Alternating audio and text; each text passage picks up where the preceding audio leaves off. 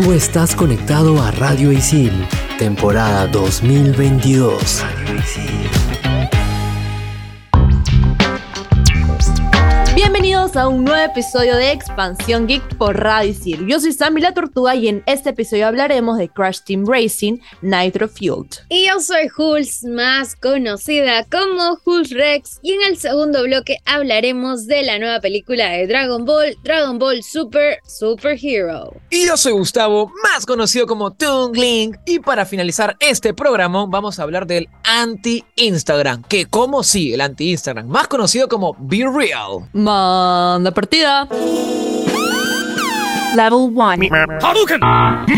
Monster kill! Level 2. Oculus Repairer. Fatality. Level 3. His name is John C. Level 4. This is Sparta! Level 5. Dracaris. Game over. Radio Isil presenta Expansión Geek. Ya, mira chicos, ustedes pensarán que es floro, pero esta vez no, bueno, siempre tengo demasiado hype con los programas que tenemos. O sea, siempre hablamos de cosas bacanes, de cosas chéveres. Y sobre todo ahora que hablaremos de Crash Team Racing Nitro Fueled. O sea, acá tenemos la más, creo que la fan número uno de Crash. Y obviamente, obviamente nos va a hablar maravillas de este juego. Es que, como les decía, yo ya dije todo en otros programas. No, mentira, no, mentira. es que este juego lo es todo para mí. Le pasa a, la mayoría, creo, que tiene hermanos o familiares con los que ha jugado, que es la clásica, pues esta que te desconectan el mando. Ya, ok. Yo tenía eh, en mi cabeza el trauma este de que me desconectaron el mando de chiquita jugando Crash y también Bomberman, pero más Crash. Entonces es como de estos juegos a los que siempre quise jugar y de pequeña me decían que no. Obviamente que llegó un punto en el que sí me dejan jugar y, y chévere. Como ya sabrán, yo tengo esta versión en el PlayStation. De hecho, soy bien competitiva. El, el, pasado fin de semana hubo una competencia familiar y pues yo salí ganando. Esta es una versión remake, para los que no saben, no entienden y dicen como que ¿qué, qué onda? ¿Se actualizó? Sí, se actualizó para PlayStation, PlayStation 3 y 4. Eh, si no me equivoco, para el 5 todavía no está. Pero este es un remake del CTR de 1999, el año en el que yo nací, oh por Dios. Es, un juego de carreras, ya hemos hablado de, de, Mario Kart y pues Gus decía que es un juegazo, que es increíble, que si bien es cierto, es chévere, pero en lo personal a mí me gusta más este Crash por el tema de, de la historia. Siento que la, la, historia es la misma, para la gente que ha jugado Crash de, de, chiquitos es como, tienes a Crash, tienes tus diferentes mapas, empiezas con el, el Bandicoot, que es el básico, si no me equivoco, no me acuerdo cómo se llama el mapa ahorita, se me fue el nombre, pero vas desbloqueando como las copas y se abre un portal, juegas con el conejo, le tienes que ganar porque si no te tira TNTs y así sucesivamente. Pero o sea, ahí no queda Crash, sino es como va un poquito más allá, a diferencia de Mario, diría yo, porque tiene lo de las, lo de las llaves, tiene competencias de llaves, competencia de gemas. Acá me puedo ir en floro ya, pero ¿cuáles son sus personajes favoritos? Ustedes que en algún momento han visto o han jugado Crash. Amo, bueno, no sé, es como siempre lo he usado y siempre lo usaré. Y con ese moriré y fin. ¿Cómo se llamaba la hermana de Crash? Coco, ¿no? Coco Bandicoot. Coco, Coco, Coco Bandicoot. Coco. A ver, yo jugaba este juego de niño en la PlayStation 1. No he jugado hasta ahora el remake. Bueno, he visto videos, pero no, no necesito como que jugarlo. Y como dijimos en el programa pasado que hablamos de Mario Kart, yo considero que, bueno, Mario Kart a mí me gusta mucho la franquicia y todos los juegos. Como dije, creo que el, el CTR es como que el que mejor competencia le pudo haber dado en su momento. O sea, el que si uno decía eh, qué juego podría hacerle la pelea a Mario Kart en sus momentos, era CTR. Y actualmente pues lo sigue siendo porque hay mucha gente muy fan del juego. Y como lo dije también en el programa pasado, lo que más rescato y lo que más me, me gusta de ese juego es este, el modo historia, como dijo Jules, ¿no? Eso del modo historia es chévere, pero me acuerdo de esas épocas donde era súper complicado conseguir tus personajes completitos, ¿me entiendes? O las pistas secretas. Entonces, si bien Mario Kart también jugaba con eso, obviamente, tenías que jugar todas las copas y ibas consiguiendo ya genial, en verdad me acuerdo bien. Pero este, en este caso CTR lo hizo pues, con un modo historia y que en verdad era bien entretenido y jugaba con ese Crash Bandicoot de aventura clásico, o sea, como que había combinado la historia principal con un juego de carreras. Y siempre me pareció muy chévere de, de juegos CTR, en verdad, me pareció muy bacán. Eh, hablando de personajes favoritos, yo en verdad no, no recuerdo mucho, o sea, me acuerdo quiénes son, pero no te puedo decir, uy, sí, mi personaje favorito era este, ¿no? Quizás el, el Tiny, Tiny creo que era, el perrazo ese grandazo, quizás Ah, ese, ese me gustaba, porque era un perrazo pe gigante.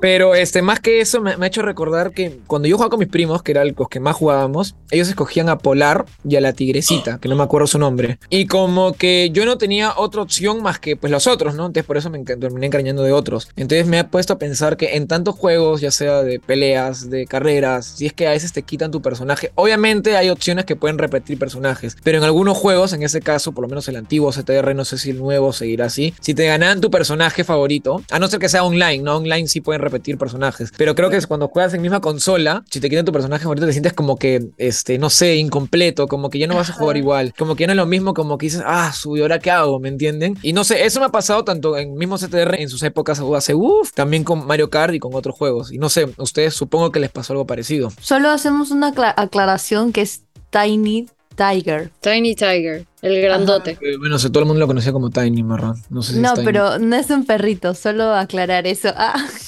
Era un tigre. Eh, Pero era un per, parecía un perrazo. Bueno, en fin. Te lo juro, yo lo recordaba como el perrazo. tigre, me encanta. Así como el, el otro que era un canguro y en verdad era un canguro cocodrilo dragón, no sé, ¿me entiendes? ya, Ajá. claro, claro. O sea, sí, Ya. igual. Tú ves No sé, eran, eran un- píxeles de PlayStation 1, ¿me entiendes?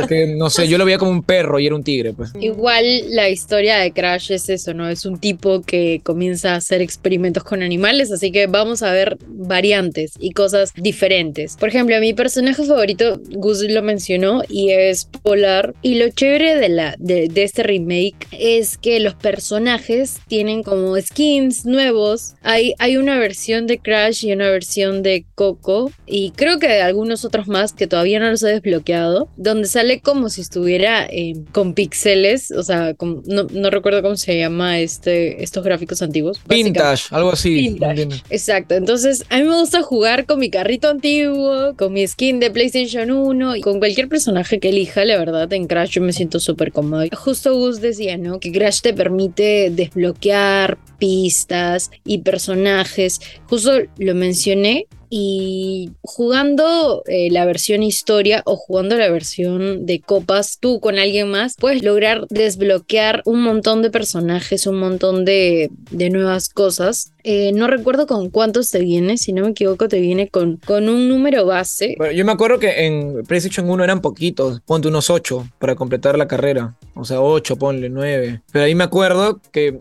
eran muchos más. O sea, yo me habré visto por internet o mi primo cuando tenía, bueno, internet cuando era mayor y después cuando mi primo pudo haber conseguido algunos más y eh, era para que tengas, no sé, un montón. Había un- el extraterrestre que creo que era el, el- el enemigo final, que también podían sacarlo. O sea, eran, en verdad, esas cositas me emocionaban mucho, en verdad. Claro, ya tengo el dato. Mira, el juego, o sea, si lo adquieres, te viene con 10 personajes. O sea, y estos 10 personajes aparte tienen como sus variantes, pero son 25 personajes los que puedes llegar a desbloquear. O sea, tienes un montón de opciones para elegir si te pasa como Gus o como algún momento nos ha pasado a nosotros que eligen tu personaje favorito y bueno, te encariñas con otro porque tienes otros 24 por elegir. Expansión Geek.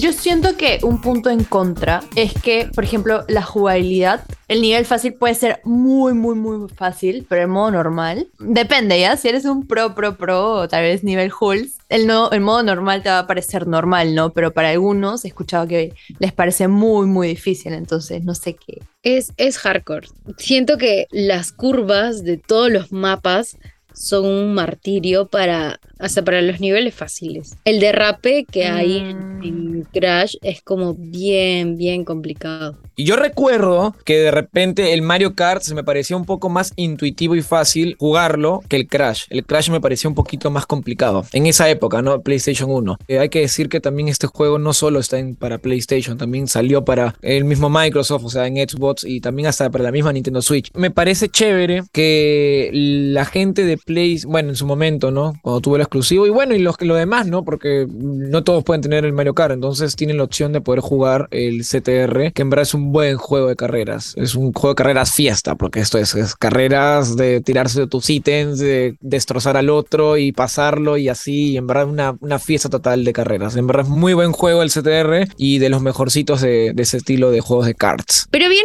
Ya sabes, puedes jugarlo en la versión de PlayStation 4, PlayStation 3 y por ahí todavía tienes uno, un Xbox, en Xbox One y en Nintendo Switch. Recuerda que estás escuchando Expansión Geek y viene un bloque increíble en el que vamos a hablar de Dragon Ball Super Super Hero. Estos son los archivos G1223. 545. A finales de 1991, el manga de Dragon Ball Z sufrió múltiples paradas obligándolo a retrasarse, lo cual provocó que la serie de televisión la alcanzara justo en el momento crucial de la pelea final contra Freezer. Solo una maniobra de último minuto de la Weekly Shonen Jump y un acuerdo con la Toei Animation convenció a Akira Toriyama de continuar la serie. Se dice que literalmente lo bofetearon con un fajo de billetes. Expansión Geek. Bien, estamos en este segundo bloque. Ya toca hablar de Dragon Ball. Es un clásico de los clásicos de los clásicos del anime. En Expansión Geek siempre hablamos de superhéroes y de cosas raras, pero nunca hablamos de animes, así que. Pocas veces, Fue- pocas veces. Pocas veces lo hemos hecho, pero bueno, hoy tocó. ¿Y quién no ha visto esta serie? ¿Quién no ha visto este anime? ¿Quién no ha visto Dragon Ball? Cuénteme su experiencia, cómo lo conocieron, cuándo fue la primera vez que lo vieron. Miren, Sí. yo he venido así con ganas de ser picante con mis comentarios. Y yo, la verdad, no me funen, pero siento que Dragon Ball está bien. Pero últimamente está muy sobrevalorada. Porque siento que ya la siguen alargando, siguen sacando más películas, más películas, más películas. Que están perdiendo un poco la esencia inicial de lo que es Dragon Ball, ¿no? Por ahí he estado como que escuchando comentarios que dicen que la película ha podido revivir un poco esta magia de las personas que tal vez eran niños en su momento y que ahora son padres de familia y puedan vivir de nuevo esta magia, que ahora se la comparten también a los hijos que tienen, etcétera. Pero yo siento que esa nueva película, eh, la de Dragon Ball Super Super Hero, ha podido un poco llenar esas expectativas y cerrarme la boca para decir que obviamente no está sobrevalorada este anime, así que ese es mi comentario. No, no sé, en verdad. Es que hablar de Dragon Ball es complicado porque ah, es mucho por lo que hablar. Tendríamos que tener un programa especial para Dragon Ball, en verdad. Todo un programa. Y no, no lo digo porque sí me gusta Dragon Ball y soy fan, pero no soy el, esos fans pues, que un poco más se, se arrancan la cabeza por Dragon Ball o se tatúan el cuerpo, ¿no? O sea, me gusta bastante, ¿no?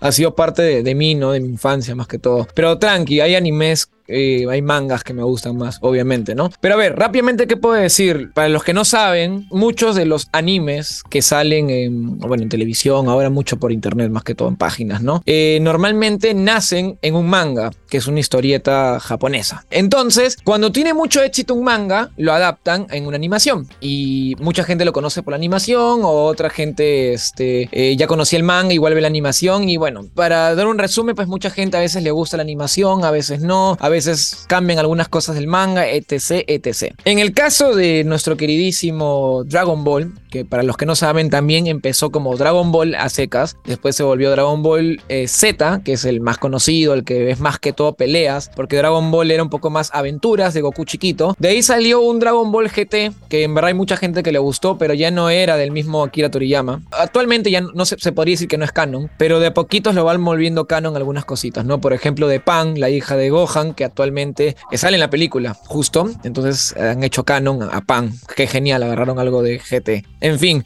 Y lo último que salió ha sido Dragon Ball Super, que es lo que revivió Akira Toriyama, ¿no? Con unas cuantas películas y después la volvió animación. Y por ahí han hecho este, algunos mangas nuevos, ¿no? Si mal no recuerdo, eh, la serie de Super terminó, creo, 2018, 17, no recuerdo bien. Y ahí ha ido full mangas, full mangas y animación no vio nada más que películas. Y recién va a volver la animación, o sea, anime, el próximo año, 2023. Entonces han dado un tiempito para que arreglen bien las ideas. Aparte, Akira Toriyama ahora está trabajando con Toyotaro, que es un chico que dibuja muy bien. ¿Saben cómo empezó este, este japonés que es muy capo? Él dibujaba mangas fan de Dragon Ball AF, que era como que un Ala. Dragon Ball de, de gente que seguía la historia, pero con sus imaginaciones, ¿no? Entonces, uno de esos capos que dibujaba era Toyotaro y Akira Toriyama dijo, "Oh, tú eres un capo, trabaja conmigo. Y actualmente trabajan en Super. Así que mira cómo es las cosas, ¿no? Actualmente, para terminar mi info y no aburrir a nadie, la película es la primera que ha salido en 3D porque ahora Ajá. todo es a dibujo, animación 2D. De ese salió en 3D. Hay gente, yo he leído en comentarios que no les ha gustado, pero pocos en verdad. Siempre son los clásicos haters que no les gusta ese 3D o qué sé yo. A mí en lo personal y como a muchos que han visto la película,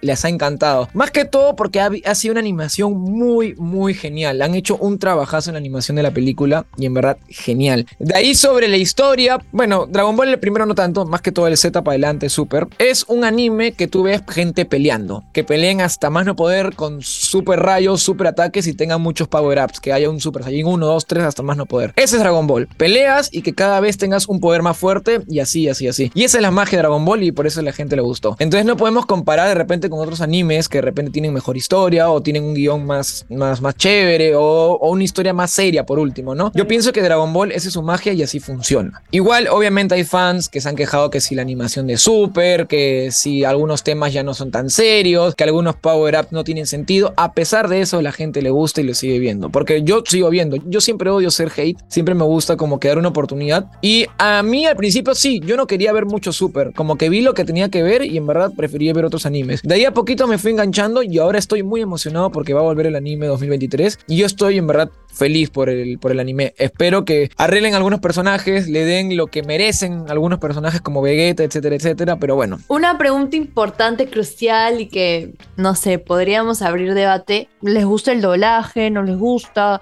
Por ahí han dicho que el doblaje latinoamericano que ha sacado o ha tenido Dragon Ball Super Super Hero es muy muy bueno y te hace un poco recordar a los, a los inicios de, de Dragon Ball, pero no sé, ¿qué opinan de eso? Yo cuando vi que el doblaje de los niños lo hacía una mujer, me pareció increíble, o sea, no lo sientes y, y eso me parece como datazo curioso, bien, bien interesante. Bueno, Dragon Ball la ha roto en todo. En Estados Unidos también la rompe, en España, en Europa, pero eh, de repente en Latinoamérica es como que algo también muy grande. No, no te diría que es mejor que otros países Es como o sea, otros fandom. icónico, creo. Pero sí, es muy importante, eso sí te puedo decir. No sé si será mejor o igual, pero sí es muy importante para, para la gente de Latinoamérica. Y algo que de repente vamos a extrañar es que no se va a disfrutar tanto el doblaje en un futuro. No es que estuvo mal este doblaje, sino que si se dan cuenta actualmente mucha gente ve animes en su idioma original con subtítulos en japonés. Como en Ajá. teoría debería ser, ¿no? ¿Qué es lo que pasa? Que en los 90, en los 2000, no había, pues para empezar, internet, esperaban lo que daba en la tele. Entonces estábamos obligados a ver, el, a escuchar el doblaje. Entonces nos hemos encariñado con ese doblaje. Entonces la gente cuando ve Dragon Ball espera el doblaje, y quiere el doblaje y le va a gustar el doblaje. Pero por ejemplo, en un futuro, otras famosas animes o, o lo que venga, la gente no lo va a pedir y no le, no le va a importar, va a querer ver en idioma original. A no ser que por un amor a, hay cariño al doblaje. Lo que pasa ¿no? Por ejemplo, ahora, a mí me gusta el doblaje, por ejemplo, entonces yo por un cariño al doblaje le escucharía por dar una Por dos. oportunidad, ¿no? Claro, obviamente, pero vería también el original y después el doblaje. Es bien feeling esto del doblaje. Justo ahorita como estaba divagando en mi mente y decía como, si se dan cuenta, los festivales geeks aquí en Perú suelen traer personajes o, o famosos que hacen doblaje. Hubo un tiempo en el que la Comic Con o la Comic Fest, como se llama aquí, le decían como que la Comic Doblaje, porque literal hubo un año en el que solo invitaron personajes de doblaje y uno que otro conocido, pero secundario. Puede sonar broma y todo, pero podemos ver el, el cariño que le tenemos los latinoamericanos al, doblaje, o al menos lo de antes. Justo rescatando de Hulz, en otras sea series o películas, la gente sigue consumiendo mucho doblaje. Obviamente otros no, u otros este, le gusta compartir. no a mí me gusta sé. compartir. Sí, es verdad, hay gente que no le discrepo, ¿ah? gusta. Porque escuchas ese doblaje, no, no estás Sí. viendo como que la forma correcta Sí, sí. de ver el anime. Hay gente que odia, o sea, en las películas, en todo lo general. Yo me paro peleando con mis amigos porque a mí me gusta tanto, por ejemplo, en Marvel, me gusta ver la película en su idioma original y también en doblaje. Le tengo un cariño al doblaje. En Marvel estoy hablando. Entonces, pero tengo amigos que me, me crucifican un poco más porque dicen, no, tienes que ver en idioma original porque estás escuchando cualquier cosa. Supongo que porque soy un comunicador y me gustaría de repente, ¿por qué no? Tener alguna oportunidad de doblaje, quizás yo le doy cariño a eso, ¿no? Listo, chicas. Entonces. Esperemos que en algún futuro podamos seguir hablando de otros animes, mangas, quién sabe, o de repente del mismo Dragon Ball, porque es un tema en verdad muy interesante. Y como nosotros somos expansión geek, tenemos que hablar de esos temas, porque a la gente le gusta mucho, en verdad. No solo son videojuegos, películas, series, también son el mundo de los animes. Con esto pasamos al siguiente tema, que es sobre el anti-Instagram. Así se los vendí al principio del programa. Ahorita les explicaremos qué es. No se olviden que estamos en Expansión Geek por Radio Isil. Expansión Geek. Bueno, gente, hablemos del anti-Instagram. Próximamente mi nueva red social favorita, Be Real. Ya la han probado, ya se la descargaron y hicieron su Be Real de hoy día. ¿O no? Lo descargué antes del programa, me llegó la notificación y tuve que hacer mi Be Real y salgo así como que con la nariz pegada a la- al celular en la cámara frontal. Terrible. Mira, Pero- mira yo, yo sé que lo promociono como el anti-Instagram, ¿ya? Pero les soy sincera, chicas, no entiendo por qué es el anti-Instagram. ¿Me pueden explicar, por favor? Porque yo estoy perdido. Yo solo estoy diciendo como Ah, que el ¿tú anti-Instagram... no sabías el contexto? Ok. No, no, en verdad, o sea, me dijeron, mira, tienes que decir que es el anti-Instagram. Y yo, ok, ok, voy a decir que es el anti-Instagram. Nada más, pero no entiendo por qué. Es que el problema de Instagram es que usa muchos, muchos filtros y retoques y mucha de la gente que está en esta red social sube obviamente fotos retocadas. Y pasan por una serie de, de programas o de aplicaciones o Photoshop o qué sé yo para meterle filtros de filtros de filtros. Lo que ha tratado de cambiar Be Real es el hecho de usar filtros, usar estos retoques y que sea lo más espontáneo posible y es lo que me parece increíble y necesitábamos una red social como esta. Creía que era como que un Instagram oscuro, no sé. No, que- no, no. Es, es para que la gente pueda mostrar literalmente una foto momentánea, espontánea, todo eso, ¿no? Cosa que se ve en Instagram y en otras aplicaciones. Una red social más real, se podría decir. ¿Algo Literal? Sí, literal como es el el nombre, nombre. Be Real. Por ahí que más adelante me la descargue y reaccione a- al contenido de Hulz, ¿no? O, o si no, reaccione en general al- a todos los contenidos que he visto. Por ejemplo, la Rosalía, que es una de mis cantantes favoritas, tiene Be Real y ha estado aceptando a sus fans, así como para que la reaccionen y la sigan. Y para que se sienta un poco más íntimo. Siento que el seguir a gente de esta forma lo sientes como que más cercano, no lo sé, es, es chévere también. Justo que, que menciones eso, pensaba en el Be Real como un close friends. O sea, yo siento que Instagram creó close friends para las personas que, no sé, pues no quieran mostrar del todo su vida en redes sociales, pero Ujú. sí a personas específicas. Lo que me gusta mucho de esta aplicación es que, no sé, hay reacciones espontáneas, ya no hay el famoso like o ya no hay el famoso como comentario y simplemente si a la gente le gusta tu contenido o le gusta lo que está publicando, tiene que reaccionar como si fuese un emoji, ¿me entiendes? Si a la gente le da risa, se toma una foto riéndose, matándose de la risa, porque es una reacción más genuina. Chao a los likes, chao a los comentarios, que también no sabes si a la gente le gustó o no, ¿no? Entonces, no sé, eso es lo que me gusta de Be Real y probablemente en un futuro me lo descargue o me lo termine descargando. Eso último que han dicho me parece bien interesante, porque creo que el problema actual de Internet es el exceso de toxicidad que existe. Y uno de esos grandes gran pilares que existe de toxicidad es las redes sociales. Y las redes sociales son tóxicas porque la gente comenta lo que le da la gana y porque cree que es su opinión, tiene derecho a decirte lo que cree y no se da cuenta que te puede dañar de una manera increíble porque se defienden diciendo es mi opinión y es lo que yo digo y te, ya te, te destruyó en un comentario. Obviamente con las redes sociales, ya sea por hasta mismos likes, hay mucha toxicidad. Entonces que me digas que. Be Real es como que evita un poquito eso, me parece en verdad genial. Expansión Geek. La recomendación de la semana viene de la mano de el clásico de los clásicos, Dragon Ball Super. ¿Por qué, Gus? Cuéntanos.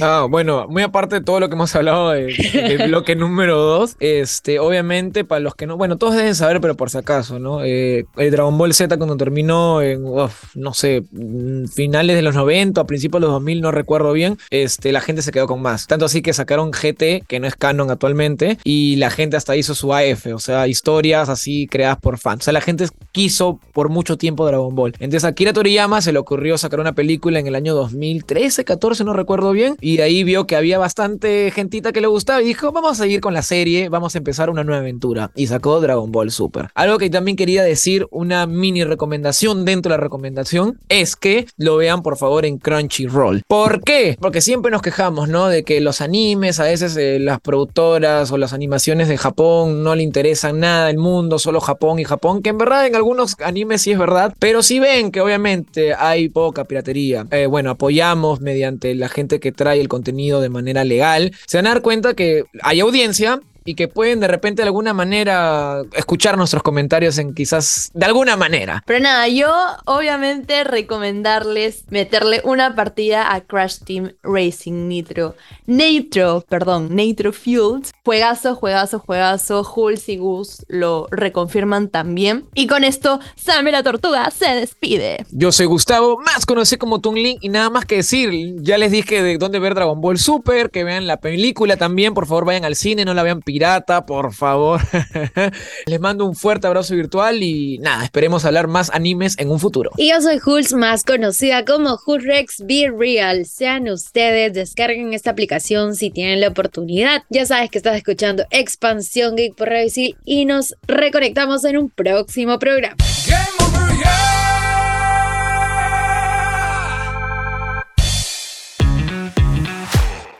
Tú estás conectado a Radio Isil, temporada 2022. Radio Isil.